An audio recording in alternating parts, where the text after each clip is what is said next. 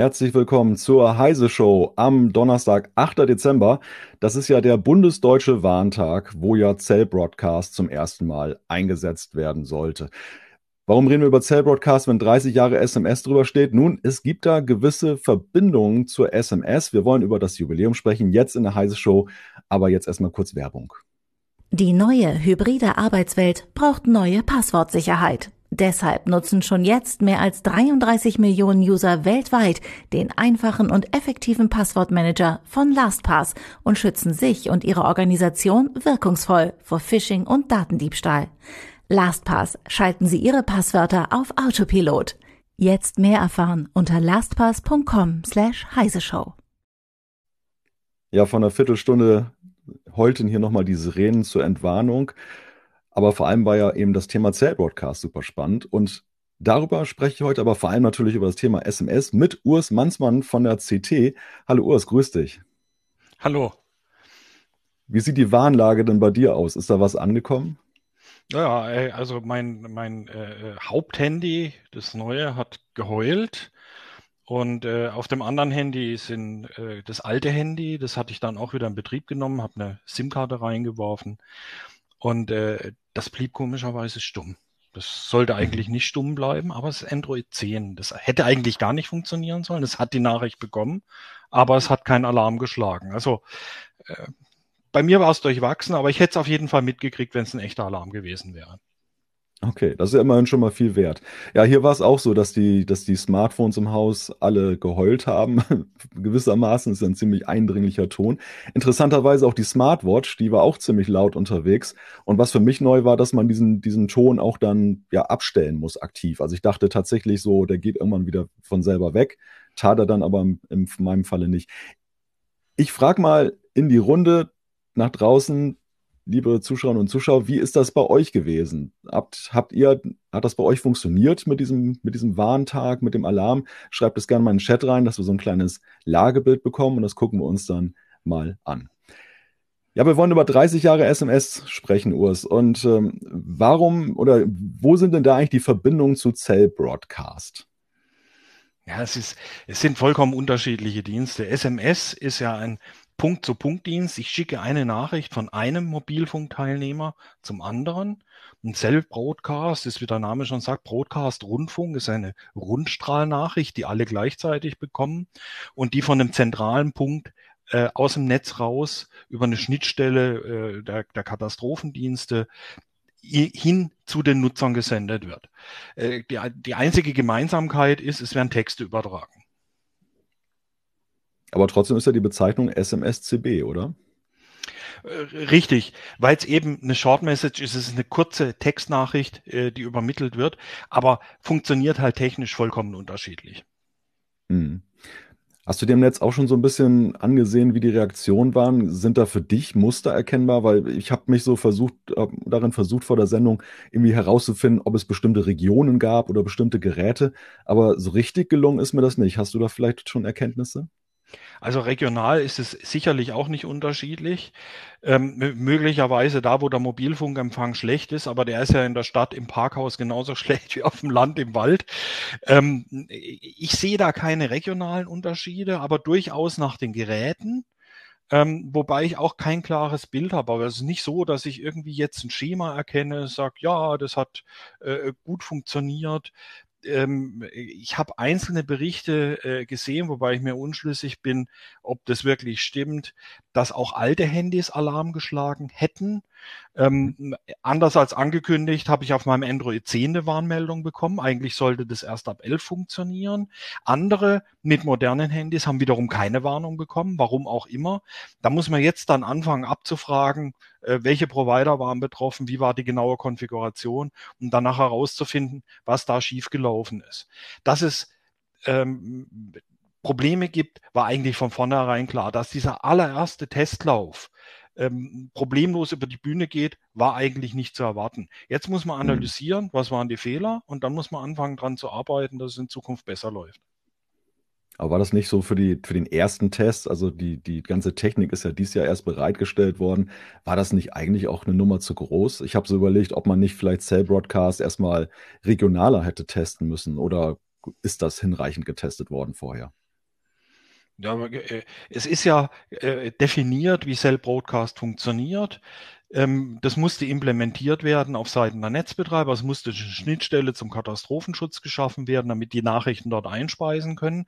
Die Handys können das ja von Grund auf. Die in anderen Ländern funktioniert es schon seit vielen Jahren. Aber bei uns fehlt halt jede Praxiserfahrung. In Niederlanden wird es, ich glaube, seit 2005 oder so eingesetzt. Als die ihren ersten Warntag gemacht haben, vor vielen Jahren, hat es ein ähnliches Ergebnis gegeben. Damals war nur 50 äh, Prozent der Handys, glaube ich, in der Lage, diese Cell Broadcast zu empfangen. Es hat dann auch ungeahnte Probleme gegeben. Aber die hatten ja inzwischen Zeit dran zu arbeiten. Wir sind jetzt sehr spät gestartet, nämlich erst dieses Jahr mit Cell Broadcast. Und das, da werden wir uns jetzt da Runde für Runde rantasten müssen, dass das in Zukunft funktioniert. Wird aber auf der anderen Seite immer besser, weil ja immer neue Handys verkauft werden, in Betrieb genommen werden, alte dafür ausscheiden. Also allein durch diese, durch diesen Gerätezyklus äh, wird sich die Lage insgesamt verbessern. Ich gucke gerade mal so ein bisschen in den Chat. Also das Lagebild ist auch dort so, wie sich das zum Beispiel auf Twitter schon dargestellt hat. Ähm, bei einigen hat es wirklich reibungslos funktioniert, gar keine Probleme, alles pünktlich. Andere wiederum haben gar nichts bekommen. Interessant auch der, der Hinweis, dass es dann bei Geräten, die im WLAN waren, nicht funktioniert hat und bei denen, die nur über Mobilfunk verbunden waren, schon. Ähm, es weckt ja so ein bisschen die Befürchtung oder die, den Verdacht, dass das vielleicht irgendwie mit diesem Wi-Fi-Calling oder sowas vielleicht auch ein Thema gewesen sein könnte. Keine Ahnung. Naja, das Aber ist technisch, technisch ist es ja so, dass die Warnmeldung über die Basisstation des Mobilfunks ausgestrahlt wird. Wenn jetzt das Handy aus Stromspargründen den Mobilfunkteil vollkommen stilllegt und sagt, ich habe eine, ich habe eine Internetverbindung per WLAN, dann kann natürlich diese Information nicht durchdringen, weil ich gerade äh, in dem Moment keinen Mobilfunkempfang habe. Ähm, das wäre eine mögliche Erklärung dafür, warum es nicht funktioniert, wenn es im WLAN eingebucht ist. Ähm, und da ist es natürlich dann schwierig, weil die Nachricht da übers Mobilfunknetz eintrifft, wenn das Gerät nicht in das, äh, in das Netz reinhört, wo die Warnmeldung kommt, dann wird es die Warnmeldung nicht mitkriegen, sondern erst dann, wenn es das nächste Mal sich verbindet, weil die ja nicht nur einmal ausgestrahlt wird, sondern die wird zyklisch immer wieder wiederholt, solange die Warnung aktiv ist. Das heißt, wer Sirenen hört und dann sein Handy einschaltet, bekommt dann auch die per Cell Broadcast ausgestrahlte Warnung sofort. Mhm. Kommt gerade der Hinweis, dass ja Cell Broadcast nicht neu ist. Gab es ja auch schon damals bei Viag Intercom. Aber da war das, das war ja so ein Thema. Ich kann mich auch noch an mein erstes Prepaid-Handy erinnern. Da, gab es auch irgendwie so Untermenüs irgendwie Cell Broadcast und da liefen, glaube ich, irgendwelche komischen Nachrichten drüber, irgendwie so ein Versuch des Anbieters, da irgendwie so, so einen Nachrichtendienst zu etablieren ist aber auch schnell wieder verschwunden. Spätere Geräte hatten das dann nicht mehr. Also diesen Approach gab es ja schon mal, oder? Ja, den gab es auch bei, bei Viag Intercom noch für was ganz anderes. Nämlich man hat so eine wandernde Vorwahl gehabt. Man konnte quasi vergünstigte Ortsgespräche ins Festnetz führen an dem Standort, wo man gerade war. Und die blendeten Stimmt. dann über Cell Broadcast äh, dann stationsgestützt quasi die Vorwahlnummern ein, für die diese billige, für diese billigen Tarife äh, galten. Das ist Jahrzehnte her. äh, heute ist sowieso alles Flatrate. Aber damals hat man Cell Broadcast dafür genutzt. Das, was wir heute haben, ist eine Notfallbenachrichtigung. Das sind spezielle Cell Broadcasts, die speziell gekennzeichnet sind und die dann auch im Betriebssystem speziell bearbeitet werden. Nämlich äh, die Stummschaltung wird durchbrochen, es wird ein lauter Alarmton eingespielt. Solche Sachen. Äh, das ist natürlich nicht äh, im ursprünglichen Cell Broadcast drin gewesen, sondern da hat man halt Cell Broadcast per Definition daraufhin adaptiert. Und das Problem mhm. jetzt, warum das, warum in den Niederlanden 90 Prozent der Leute Cell Broadcasts empfangen können, in Deutschland sind es nur geschätzt 50, das weiß niemand genau. Das werden wir jetzt etwas genauer erfahren durch den Warntag, hoffe ich.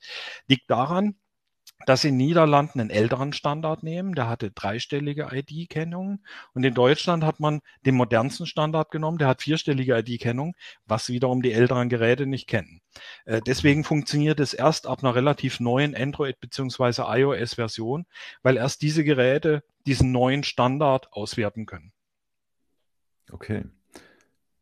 Aber wenn wir jetzt mal noch das so, so ein kurzes Resümee, Zwischenresümee ziehen, jetzt mal ungeachtet der Probleme, die es ja augenscheinlich gab, dass die Warnung einige nicht erreicht hat. Aber so das Erlebnis, dass um 11 Uhr, es war sogar eine Minute vor 11, tatsächlich eine Warnung kommt, im Vergleich zum vorherigen Warntag, wo ja die Apps vor allem ja im Fokus standen und da kam das ja teilweise gar nicht oder eben sehr viel später hat ja bei denen, bei denen es funktioniert hat, anscheinend ja schon wirklich jetzt auch pünktlich funktioniert, oder? Und, und äh, die Apps, ich weiß nicht, wie das bei dir war, aber Katwan kam bei mir dann auch irgendwie da gefühlt eine halbe Stunde später erst der Hinweis. Ja, das ist auch überhaupt nicht erstaunlich. Das war ja die Lehre aus dem letzten Warntag von 2020. Ähm, man hat einen bundesweiten Alarm über die Apps ausgespielt und das dauerte ewig, bis die Nachricht alle erreicht hat.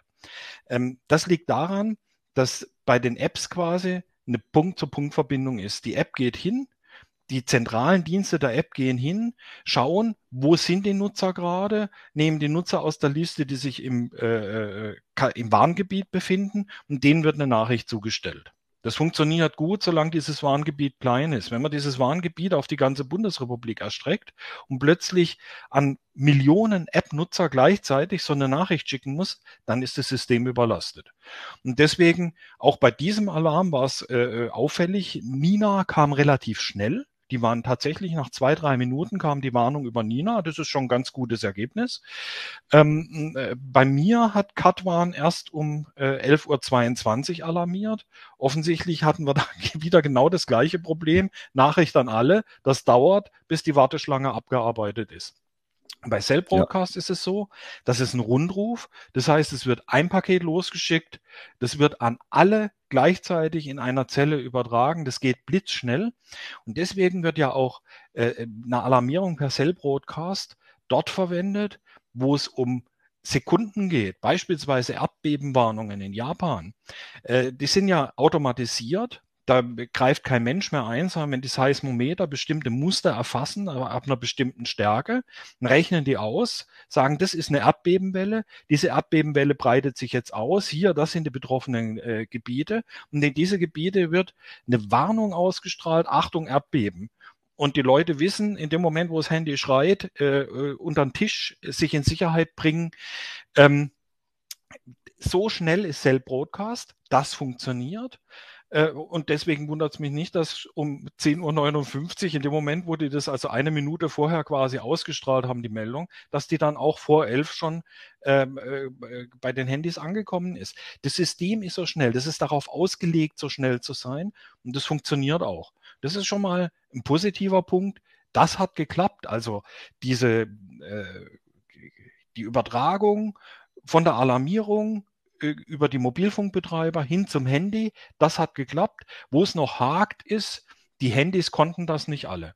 Aber das ist auch äh, teilweise Sache der Handyhersteller. Die müssen möglicherweise da auch noch mal nachbessern, müssen ihre, äh, müssen die Geräte updaten. Für ältere Geräte gibt's gar kein Update. Da muss man dann tatsächlich warten, bis der Kunde mal ein neues Handy kauft, damit er dann in den Genuss auch dieser Warnmeldungen kommt.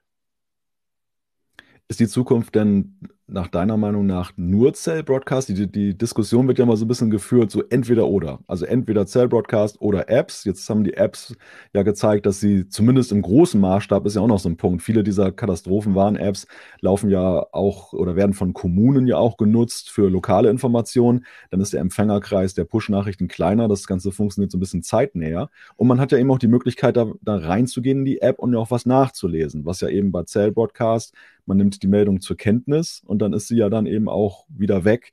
Also das ist ja so der Unterschied. Ist vielleicht eine Kombination aus beiden so die Zukunft bei der Katastrophenwarnung? Na, ich kann ja auch im, äh, diese, diese äh, Cell-Broadcast-Meldung nochmal nachlesen, findet man dann in Einstellungen äh, bisher empfangene Nachrichten. Da werden die drinnen gespeichert. Ähm, der große Vorteil der App ist, ich kann die App einstellen. Ich kann zum Beispiel sagen, ich möchte äh, für den Wohnort meiner Mutter auch äh, Meldungen erhalten, dass wenn irgendwas ist, dass ich informiert bin. Da, wo meine Kinder wohnen, meine Mutter, wo mein Arbeitsplatz ist. Ähm, das geht bei Cell Broadcast nicht. Bei Cell Broadcast bekomme ich nur aktuell die Meldungen für meinen Standort. Die Apps, da kann ich mehrere Standorte eintragen und werde dann darüber informiert. Und ich erhalte in den äh, in den Apps zusätzliche Informationen, umfangreichere Texte, möglicherweise auch Bilder, Kartenausschnitte wo eingezeichnet ist, wo das Warngebiet genau verläuft. Das ist beispielsweise äh, bei einer Bombenräumung ganz praktisch, wenn ich genau weiß, welche Straßen betroffen sind und wenn nicht, denn ich muss ja zum Beispiel auch meine, meine Evakuierungsroute planen oder wohin ich gehe, dann wäre es vielleicht ganz sinnvoll zu wissen, wenn ich äh, äh, bei einem Freund Unterschlupf äh, finden will, ob der womöglich auch evakuiert ist. Ja, das in der Tat. Wir schlagen mal so eine kleine Brücke von SMSCB, wo du uns ja klar jetzt gerade erläutert hast, dass es ja eben nur der Begriff ist und die Technik dann, dann doch ein bisschen anders funktioniert, hin zu dem Thema SMS. 30 Jahre SMS, also vor 30 Jahren, 3. Dezember, war es, glaube ich, so, dass das erste Mal eine Nachricht verschickt wurde. Das Ganze war sehr aufwendig, wenn, wie man nachlesen kann. Ich glaube, mit dem Computer hat der gute Mann das damals verschickt. Aber es hat ein Zeitalter eingeläutet, das ja auch äh, ja, ich glaube, viele Mobilfunknutzer im Leben wirklich dann auch beeinflusst hat. Die Kommunikation hat sich dadurch auch so ein bisschen geändert. Generell, man ist von Sprache so zu, zu Schriftkommunikation mehr gegangen. Und jetzt stehen wir da und wir haben sie immer noch, die SMS. Wie ist denn eigentlich dein Verhältnis zu SMS? Nutzt du sie noch in irgendeiner Weise? Ähm, ist sie für dich nur ein relevantes Thema? Ja, eigentlich ist der SMS nicht mehr relevant, aber ich habe eine lustige Geschichte von der Einführung der SMS. Die hat damals 23 Pfennig gekostet. Und zwar deswegen 23 Pfennig, weil das der Einheitenpreis der Telekom war für ein Gespräch. Das wurde damals noch, also vor der Digitalisierung, wo da Minutenpreise kamen, wurde das tatsächlich in Einheiten äh, jedes Gespräch in Einheiten zu jeweils 23 Pfennig abgerechnet, in Takten. Und äh, deswegen hat man diese 23 Pfennig dann auch am Anfang für die SMS als Preis für eine SMS übernommen. Und äh, meine erste SMS habe ich mit einem Siemens S4 verschickt. So mhm. lange ist das her. Ein ziemlicher Knochen damals, ne? mit ausziehbarer Antenne. Aber ein, herv äh, ein hervorragendes Gerät. Also es war für damalige Zeiten äh, wunderbar. Aber es war Mitte der 90er Jahre, meine ich, ähm, wurde SMS eingeführt äh, in den, in den, in den äh, Mobilfunk, in den Mobilfunknetzen, habe ich damals relativ intensiv genutzt, weil es eine schöne Möglichkeit war, jemandem äh, nicht störend eine Nachricht zu schicken, auch wenn der gerade zum Beispiel in einer Sitzung ist, kann man ihm mal kurz eine SMS schicken. Das ist nicht so invasiv wie ein Anruf. Äh, das fing, das fing damals an und der Höhepunkt der SMS war eher in Nullerjahren. Da stieg ja die Zahl der, der übertragenen SMS ins Astronomische, weil es noch keine Instant Messenger gab und die Leute dann quasi auf SMS-Flatrates zurückgegriffen haben, um beliebig viele Nachrichten austauschen zu können. Damals mhm. noch teilweise mit T9 verfasst, mit dem oh, der Eingabehilfe. Das, das war immer eine große Freude dann. Ja, das kennen, glaube ich, viele ja gar nicht mehr, die gerade die Jüngeren, die jetzt direkt mit dem Smartphone eingestiegen sind, die wissen gar nicht mehr, wie schön das war, dass man dann mehrfach dann eben auf eine Ziffer drücken musste, um einen Buchstaben hervorzurufen dann. Der Trick Wobei bei T9 war ja, dass ich nur einmal pro Ziffer drücken musste. Das haben ganz viele nicht verstanden. Ähm, äh, also äh, für die, für die Jüngeren, die hier zuschauen, T9 ist eine Methode, wie ich ein komplettes Alphabet auf eine Zifferntastatur mit zwölf Tasten runterbreche. Also mit zehn Zifferntasten, Stern und Raute, wie ich damit Textnachrichten mit möglichst wenig Tastendrücken eingeben kann. Da lag ein Wörterbuch dahinter und ich musste dann quasi die dem Buchstaben zugeordnete Zahlentaste in der richtigen Reihenfolge drücken. Dann schlug mir das Wörterbuch mehrere äh, passende Wörter zu diesem Code vor und ich konnte das dann äh, über im nächsten Schritt raussuchen und konnte so mit relativ wenig Tasten relativ komplexe Nachrichten schreiben. Ja, aber nochmal zurück zum Punkt mit den Use Cases in heutiger Zeit. Das ist in der Tat eine ganz witzige Frage und äh, ich habe im Forum mal nachgelesen bei uns zu dem Ankündigungspost zur, zur Heise Show, dass es tatsächlich immer noch einige gibt, die dann noch wirklich Gebrauch davon machen. Jetzt im Chat schreibt auch gerade Lili Marie, ähm, für sie ist es halt nur noch, um diese komischen Verifizierungscodes zu bekommen, ein Thema. Ja, das ist ja in der Tat dann noch so ein Punkt. Man gibt eine Handynummer ein und dann bekommt man einen Code, den man eingeben muss, um dann zu verifizieren, dass die Handynummer echt ist. Im Forum hatte jemand geschrieben, ähm, SMS ist für ihn ein Thema, wenn ich nicht reagiere, weil ich nicht just in time per Messenger oder Telefonie antworte, wird sicherheitshalber eine SMS hinterhergeschickt. Meine Mutter beweist dabei das größte Talent, ist damit wohl aufgewachsen. Das fand ich ganz lustig. Und auch hier zum Beispiel mit, äh, wenn die Gegenseite nur WhatsApp hat, da ist es dann tatsächlich eine Datenschutzentscheidung zu sagen, dem schicke ich dann nur eine SMS. Ja, SMS hat halt den großen Vorteil, es funktioniert mit allen Geräten, auch mit ganz alten. Das heißt, äh, wenn die äh, Mutter nur ein, ein Tastenhandy hat, SMS kann ich ihr in jedem Fall schicken, weil jedes Handy ab uns ungefähr 1995, also alles eigentlich alles, was heute noch in Betrieb ist, kann SMS empfangen. Und äh, das ist halt praktisch, es ist universell.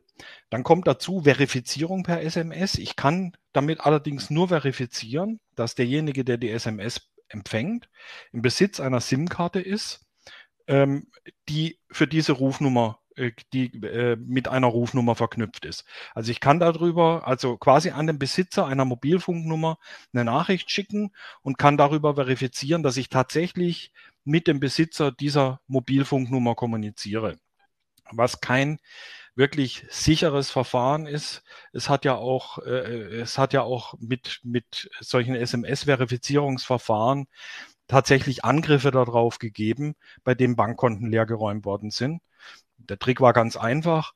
Die haben sich als Kunde ausgegeben, haben sich eine zusätzliche SIM-Karte schicken lassen, haben die SMS auf diese SIM-Karte umgeleitet und konnten so sich als Kunde fälschlich verifizieren, weil die Mobilfunkanbieter halt etwas niedrigere Sicherheitsstandards haben. Die stellen nur sicher, dass sie äh, dass für sie abrechnungstechnisch keine Katastrophe passiert. Äh, die haben nicht damit gerechnet, dass Banken ähm, damit quasi ihre Konten absichern. Aber es ist auch interessant letzten Endes, wie viele da draufgesprungen sind am Ende, ne, als Technologie, dass man das dann genutzt hat, eben auch für solche Verfahren. Was man vielleicht nicht erdacht hat. Was mich zu der Frage führt, vielleicht erinnerst du dich noch, wie war denn das eigentlich am Anfang? Haben, ist, ist die SMS gleich als das erkannt worden, was sie später war? Ein großer Erfolg? Oder war das am Anfang eigentlich gar nicht so klar, dass die SMS nachher so milliardenfach verschickt wird? Naja, die, die ersten Reaktionen war, Kilofit braucht keiner. Aber das, das war auch schon beim Mobiltelefon so. Als ich mein erstes Mobiltelefon hatte, haben alle gesagt, wieso willst du überall telefonieren? Was soll das? Ich meine, es gibt Telefonzellen und ich habe Festnetzanschluss zu Hause. Ähm, äh, äh, blödsinnige technische Spielerei, so war es bei SMS am Anfang auch. Und das hat dann etliche Jahre gedauert bis die Leute das Potenzial erkannt haben und es genutzt haben. Ähm, das ging ein paar Jahre, so ab 98, 99 stiegen dann diese, die SMS-Zahlen hoch. Ähm, hing auch damit zusammen, dass nicht am Anfang nicht jedes Gerät SMS konnte. Sondern da mhm. mussten auch erstmal neue Geräte am Markt kommen. Das ging aber damals schnell, weil die Zahl der Mobilfunkkunden auch dramatisch gewachsen ist. Das war ja Boomphase in jeder, in, in jeder Beziehung. Es wurden ganz schnell ganz viele Handys verkauft. Es kamen dann auch die ersten Prepaid-Tarife. Ähm, viele Leute konnten kein Handy kriegen, weil sie, äh, weil sie nicht kreditwürdig waren. Den hat man dann mit, äh, den hat man dann eins per äh, Prepaid-Tarif verkauft. Und als das Handy dann, als ganz viele ein Handy hatten, ging da, dann auch mit der SMS los. Hm. Ich habe gerade mal nachgeguckt, die Zahlen. Also du sagtest ja gerade, der Durchbruch kam so in den 2000ern. Erst 1996 wurden 41 Millionen SMS verschickt, was ja beachtlich ist, wenn man bedenkt, dass ja zu der Zeit ja eben auch noch nicht so viele Mobiltelefone verbreitet waren. War ja ein relativ teurer Spaß. Ähm, der Höhepunkt wurde dann aber 2012 erreicht mit 60 Milliarden SMS, die dann in dem Jahr verschickt wurden. Ja, und seither geht es dann halt wieder bergab, wobei bergab in Anführungszeichen immerhin noch 2021 laut Bundesnetzagentur 7,8 Milliarden SMS-Nachrichten, selbst im Messenger-Zeitalter. Ja, das sind halt aber auch viele äh, Systemnachrichten dabei. Also wenn ich meine SMS so durchschaue, dann ist es vor allem Werbung von meinem Mobilfunkanbieter, wo ich noch nicht gefunden habe, wo ich das abstellen kann, ähm, der, der mir ständig irgendwelche Sachen sagt, Statusmitteilungen, Achtung, äh, Ihr Guthaben wird aufgeladen oder äh, Sie haben nicht genug Guthaben, solche, solche Sachen, die kommen per SMS. Ähm, sind weniger private Nachrichten, da kommen fast keine mehr, sondern hauptsächlich eben Systemnachrichten und teilweise eben auch Authentifizierungen, dass irgendwelche Einmalcodes, TANs per ähm, SMS übertragen werden. Wie ist so dein Eindruck? Also ich hatte immer das Gefühl, dass dir der Siegeszug der SMS auch sehr viel mit zweierlei zu tun hatte. Erstmal mit der Preispolitik der Telekom-Unternehmen in Deutschland. Also Anrufe waren ja eben es war alles teuer damals Mobilfunk. Ne? Grundgebühr war schon 50 Mark. Dann, du hast ja schon gesagt, 23 Pfennig die SMS und äh, das Telefonat, ich glaube, selbst in, Vertrag, in Verträgen eine Mark 49 oder sowas pro Minute, äh, roundabout. Also es war wirklich ein sündhaft teurer Spaß. Und da waren aber die 23 Pfennig ja nun das kleinere Übel, in Anführungszeichen. Ist es vielleicht auch so ein bisschen getragen worden von dieser Preispolitik, erstens. Und zweitens, war es auch die Jugend, die das so ein bisschen vorangetrieben hat, weil die haben ja meistens weniger Budget, die müssen sowieso drauf achten und da war die SMS ja vermeintlich dann das Attraktivere. Ja, der SMS ist äh, sowieso ein sehr attraktives Mittel geworden, nicht nur aus, aus äh, Kostengründen, aus Kostengründen, es gab ja auch, äh, wenn es SMS-Flats gab, gab es ja auch Telefonieflats, es gab günstige Tarife zum Telefonieren, aber die Leute wollten irgendwann mal nicht mehr telefonieren, weil ich äh, telefonieren ist Online-Kommunikation. Ich zwinge jemanden, wenn ich ihn anrufe, sofort zu reagieren und muss in Echtzeit mit dem sprechen. Eine SMS ist viel niederschwelliger. Die kann ich mal eben schicken. Da muss ich nicht, da muss der andere nicht sofort reagieren. Ich zwinge nicht sofort zu reagieren. Er kann die dann zur Kenntnis nehmen, wenn er Zeit hat. Er kann dann reagieren, wenn er Zeit hat. Gilt deswegen als weniger intrusiv, höflicher ähm, äh, und hat sich deswegen dann auch durchgesetzt. Und ich kann es an Gruppen verschicken. Das geht mit Telefongesprächen nicht. Wobei ich den Eindruck habe, zum Beispiel die Amerikaner, die haben ja das Texting, wie sie es ja nennen, äh, im Gegensatz zu uns ja nicht so früh und so intensiv als Trend entdeckt. Also dort schien es mir ja so, dass da mehr telefoniert wurde. Und dort gab es ja dann auch so diesen zeitweisen Trend, dieses Push-to-Talk, was ja hier, glaube ich, mal versucht wurde zu lancieren, aber ja gleich äh, gescheitert ist, weil dieses Funkgerätartige, dass ich so einen Knopf drücke. Ich meine, das, das Witzige ist, ist ja wiedergekommen, auch nach Europa, über die Sprachnachricht im, im Smartphone, also im, im Messenger was glaube ich auch ein bisschen auf dieser Push-to-Talk-Kultur in Amerika zurückgeht.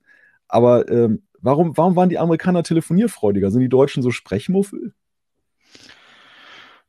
Das mögen kulturelle Unterschiede sein. Das kann aber auch durchaus sein, dass, äh, dass es technische Unterschiede sind, denn die Amerikaner hatten ja eine äh, vollkommen andere Technik im Mobilfunknetz. Sie hatten ja die CDMA-Mobilfunknetze. Möglicherweise hängt es auch damit zusammen, dass dort SMS-Dienste anders implementiert waren. Ehrlich, ich weiß es nicht. Aber äh, dass solche Dienste ganz unterschiedlich adaptiert werden, sieht man ja auch an dem großen Erfolg, den das, äh, den das äh, so ein eingeschränktes Handy-Internet, es war irgendwas mit mit mit i in in Japan hatte. Ich komme jetzt nicht auf den Namen. Mhm. Ähm, äh, bei uns WAP war hat niemand genutzt, wirklich niemand, außer ein paar ja. Enthusiasten, während es in Japan ein Riesenschlager war, dieses spezielle auf Handys angepasste, auf die damaligen kleinen Displays in der Vor-Smartphone-Zeit, Internetdienste, die dort quasi den Markt aufgerollt haben. Das sind einfach kulturelle Unterschiede. Äh, deutsche Kunden mögen einfach andere Dinge und bei uns ist dann halt die SMS der große Burner geworden. Eindeutig. Bevor wir so ein bisschen auf die Technik zu sprechen kommen der SMS, machen wir erstmal kurz einen kleinen Werbeblock zum Verschnaufen. Die neue hybride Arbeitswelt braucht neue Passwortsicherheit. Deshalb nutzen schon jetzt mehr als 33 Millionen User weltweit den einfachen und effektiven Passwortmanager von LastPass und schützen sich und ihre Organisation wirkungsvoll vor Phishing und Datendiebstahl. LastPass schalten Sie Ihre Passwörter auf Autopilot. Jetzt mehr erfahren unter lastpass.com slash heiseshow. Ja, willkommen zurück zum zweiten Teil der Heise Show zum Thema 30 Jahre SMS und der Fragestellung jetzt bei der Technik. Also ich habe mal gelesen, dass es eine Zufallsentdeckung gewesen sein soll, dass man überhaupt jetzt dann die SMS da so nutzen kann. Das war eigentlich ein technischer Reservepuffer, den man so damals in der Spezifikation für GSM äh, vorgesehen hat. Weißt du zufällig, warum das eigentlich auf 160 Zeichen begrenzt ist? Das wird irgendjemand mal äh, festgelegt haben, äh, dass, es, dass es 160 Zeichen sind. Wahrscheinlich hat man 256 Byte gehabt und hat dann äh, für Adressierung äh, und so weiter was davon abgezogen und dann blieb halt irgendwann mal eine bestimmte Zeichenzahl übrig. Ich vermute eher, dass es solche, solche technischen Sachen waren. Ähm, SMS ist sicherlich im ursprünglichen Protokoll zur Übertragung von irgendwelchen Statusmeldungen und so weiter vorgesehen gewesen. Wahrscheinlich hat niemand, einfach niemand das Potenzial erkannt, es dem Kunden anzubieten. Dass man das eher quasi als internes Benachrichtigungstool äh, gesehen hat, sagen, da können wir Textnachrichten übermitteln an die Geräte und die können dann damit was machen, dass dann die Kunden Textnachricht von einem zum anderen schicken, war möglicherweise so nicht vorgesehen. Aber man hat dann natürlich, haben die Anbieter relativ schnell gesehen, das ist ein Dienst, den die Kunden nachfragen. Und dann macht man selbstverständlich ein Angebot und haben ja auch ganz gut Geld damit verdient am Anfang. Mhm. Ähm, haben sich ja auch die Flatrates äh, bezahlen lassen. Und äh, das ist ja auch beim Kunden gut angenommen worden. Es ist gerade mal zehn Jahre her, dass wir den Peak erreicht haben der dann quasi durch die Einführung von Messengern, äh, ähm, äh, dass da der große Shift eingesetzt hat. Ich nutze nicht mehr SMS, sondern ich nutze Instant Messaging, weil ich dort zusätzliche Möglichkeiten habe, die mir SMS nicht bietet. Ja, weil du gerade sagtest, dass vor zehn Jahren, das war ja auch noch die Zeit, wo es ja auch dann gang und gäbe war, dass man wusste, in der Neujahrsnacht brauchst du niemandem eine SMS schicken, oder? Also es war ja wirklich, die Infrastruktur kam ja an den Rand. Ja klar, bei, bei der Zahl der Nachrichten, wenn ich äh, 20 Millionen Nutzer im Netz habe, die alle gleichzeitig irgendwas machen, dann äh, geht jedes System in die Knie. Die haben natürlich die SMS-Systeme nicht darauf ausgelegt, dass es solche Mengen äh, von Nachrichten äh, ausliefern können. Aber die Netze haben es im Endeffekt geschafft. Die sind ja nicht kollabiert oder so, sondern es hat dann halt Wartezeiten gegeben bei der Übertragung, weil alles voll war. Aber irgendwann ging die SMS dann raus und irgendwann erreichte es auch ihren Empfänger. Auch wenn es nicht wie sonst üblich halt äh, drei Sekunden gedauert hat, sondern wenn es blöd gelaufen ist, drei Stunden. Gut, wie, beim, wie heute beim Warntag manchmal.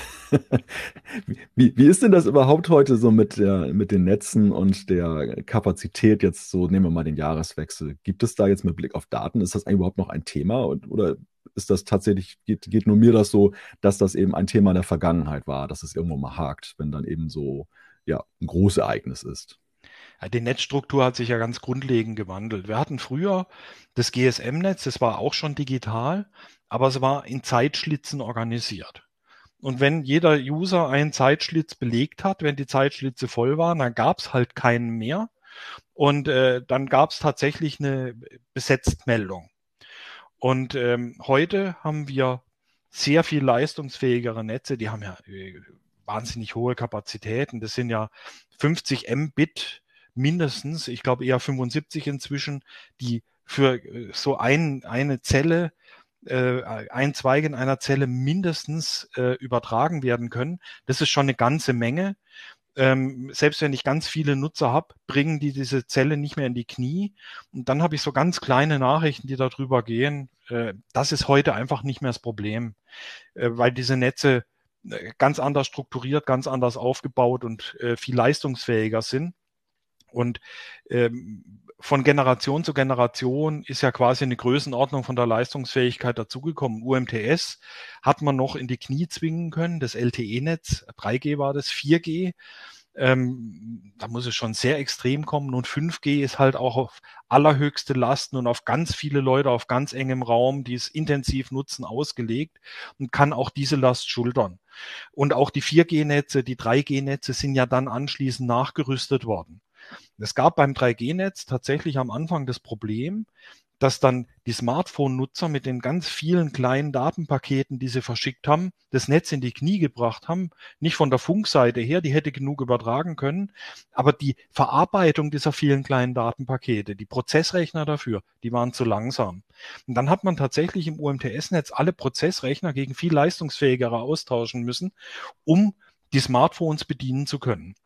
Weil ursprünglich war nur geplant, wir wickeln darüber Telefonate ab. Telefonate brauchen nicht viel Processing. Aber es wurden dann tatsächlich Datenpakete drüber geschickt, die müssen adressiert weitergeleitet werden. Und da kam dann das Problem. Daraus hat man natürlich gelernt. Und das 4G-Netz kann jetzt gar keine Telefonie mehr. Die Telefonie, die darüber läuft, ist Voice over IP.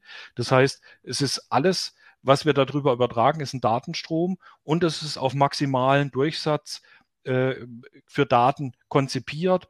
Große, kleine Pakete, egal, es wird alles durchgeschoben. Und deswegen gibt es diese Lastprobleme eigentlich nicht mehr. Ein Thema, was immer wieder zu lesen ist, und das hat ja auch damit zu tun, dass wir ja in einem Zeitalter leben, wo eben ja auch schon so manches, manche Technologie abgeschaltet wird, weil einfach sie durch neuere ersetzt ist.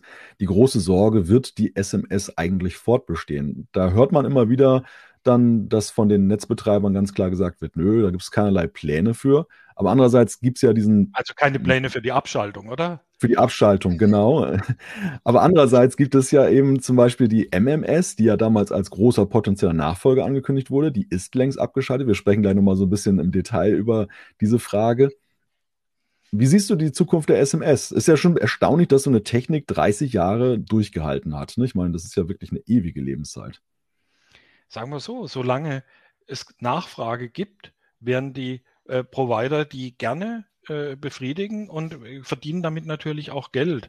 Wenn die von irgendeinem Dienstleister SMS entgegennehmen und an ihre Kunden weiterleiten in dessen Auftrag, ähm, machen die es natürlich nicht um Gottes Lohn, sondern äh, da kostet jede SMS, ich weiß nicht, wie viel, der Preis wird inzwischen niedrig sein, aber die Masse macht es dann halt. Und solange das so ist, warum sollten die eine funktionierende Infrastruktur, die ansonsten nicht stört, abbauen, wenn sie, wenn sie noch nachgefragt wird und sich damit noch Geld verdienen lässt? Bei MMS hat's vermute ich, schlicht an der Nachfrage gefehlt. Weil das hat so gut wie niemand genutzt. Selbst in den Hochzeiten von SMS war die MMS ein Stiefkind, das fast niemand genutzt hat. Und dann kamen die Instant Messenger, die das viel besser können, dieses Multimedia Messaging. Die haben dann äh, der MMS den Rest gegeben und deswegen haben die die Infrastruktur abgeschaltet. Die sagen, warum sollen wir etwas betreiben, was niemand haben will und niemand nutzt? Äh, wie viele SMS haben wir letztes Jahr verschickt? Äh, sieben, acht Milliarden? 7,8 Milliarden, genau. Ja, es lohnt sich immer noch, ne? Ja, lohnt sich noch. Und solange das so, so bleibt, werden die natürlich die SMS nicht abschalten. Warum sollten sie? Es werden ja auch hm. die 2G-Netze nicht abgeschaltet, weil es halt immer noch Kunden gibt, die alte Geräte haben, die das nutzen und die man damit äh, unnötigerweise verprellen würde. Wenn jetzt einer vorprescht und sagt, wir schalten 2G ab, dann kommen die Mitbewerber und sagen, ihr könnt gerne so lange zu uns kommen.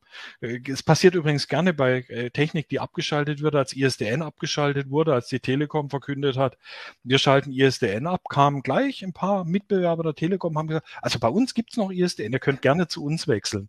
Ist zwar dann mit dem technischen Fortschritt vollkommen unwichtig geworden, aber das sieht man, solange es Nachfrage gibt, solange wird es auch einen Anbieter geben, der damit Geld verdient. Mhm. Ja, ich könnte mir vorstellen, dass die SMS auch gerade so im B2B-Kontext noch eine große Rolle spielt, oder? Also so Statusbotschaften jetzt im, im geschäftlichen Umfeld, industriellen Umfeld äh, weiterschicken und dass man da bislang noch nicht auf moderne Statustechnik umgestellt hat. Ja, sagen wir so, wenn ich habe ein System, das läuft, das wird, das produziert mir, was weiß ich, einmal pro Stunde eine Status-SMS, da sind alle wichtigen Daten drin, das schickt es an zentralen Server. Warum soll ich dieses System neu aufsetzen, solange es funktioniert? Kann sein, dass für sowas SMS noch genutzt wird, aber es würde natürlich niemand mehr heute ein neues System so aufsetzen, sondern man würde dann auf neue Technik zurückgreifen, nämlich auf 4G ähm, äh, und dort Datentelegramme übermitteln, weil der Aufwand einfach geringer ist und weil ich dafür dann natürlich dann auch die aktuellen Chipsätze und so weiter kriege, die das können.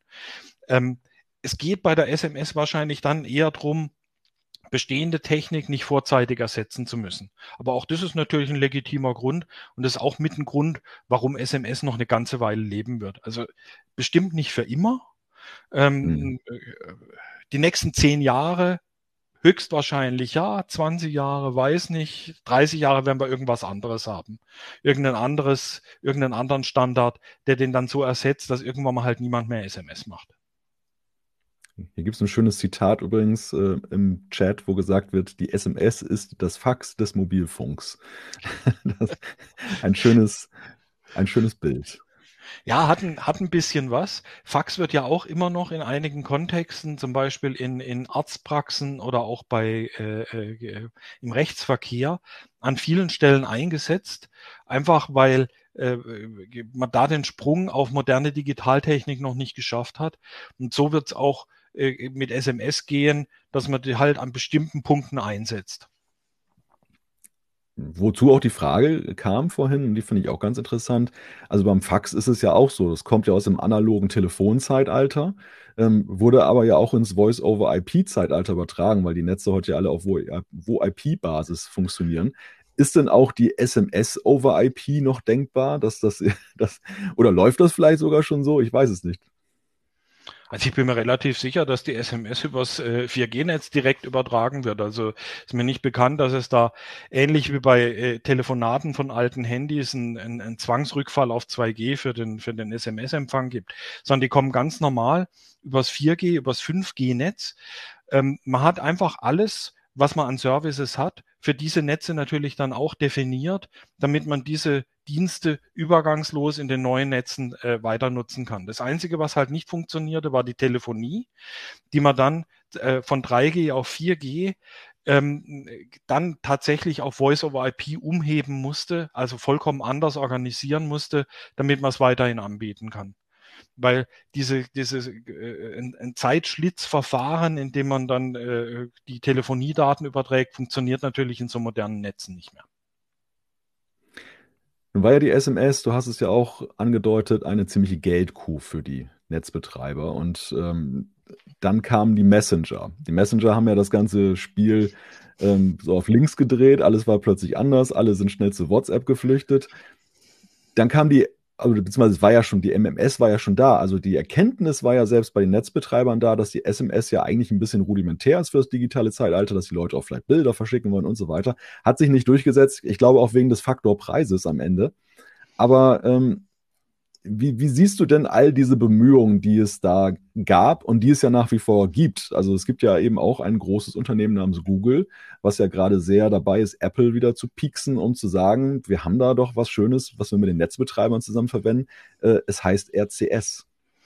Ja, das finde ich mutig, nachdem die Netzbetreiber mit RCS grandios gescheitert sind. Ich weiß noch, als sie, die kamen damit und haben gesagt, wir setzen das quasi den Messengern entgegen. Wir haben jetzt ein eigenes System, heißt RCS. Ich dachte mir nur, damit kommt er früh um die Ecke. Nachdem schon die ganzen Kunden zu den Messengern abgewandert waren, hat man versucht, die damit zurückzuholen, ohne ihnen gleichzeitig Mehrwert zu bieten. Und die haben es bis zum Schluss nicht geschafft, RCS interoperabel zu machen.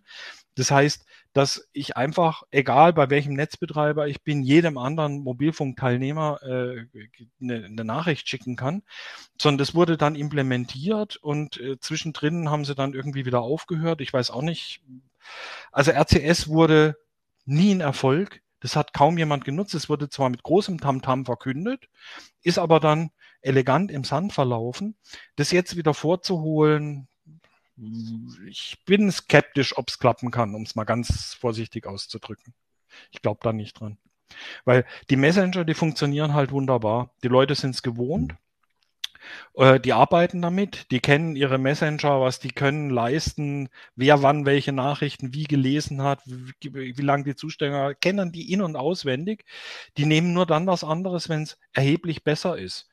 Und das sehe ich im Moment nicht, an welcher Stelle äh, ein anderer Dienst da besser wäre, um äh, denen wieder die Kunden abspenstig zu machen.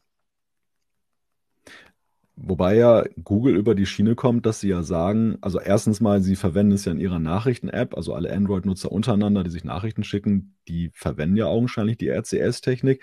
Aber sie kommen ja vor allem so über die Schiene und deshalb passt das eigentlich ganz gut zu dem Los der Netzbetreiber. Du hast ja gesagt, die haben es nicht hingekriegt, das interoperabel zu machen, haben ja eigentlich die großen Smartphone-Betriebssystemehersteller Apple und Google ja auch nicht hingekriegt. Also wollten sie nicht hinkriegen. Apple will das ja schlichtweg nicht, dass iMessage auf Android ist. Es gibt keine App dafür. Sie schaffen keine Möglichkeit und sie machen eben diesen, ja, aus Sicht vieler Android-Nutzer und auch aus Sicht von Google ja fürchterlichen Fallback, dass wenn man als iPhone-Nutzer eine iMessage verschickt, dann äh, da, der grüne Ballon kommt und das heißt dann, es wurde eine SMS stattdessen geschickt. Also da kommt die SMS dann selbst auf dem modernen Smartphone wieder ins Spiel. Und Google würde das ja gerne durchbrechen, dass sie sagen, naja, dann macht doch wenigstens das so, dass die, dass die SMS ein bisschen stilvoller ist, im Sinne von RCS, kann auch ein Foto verschicken und so weiter und so fort.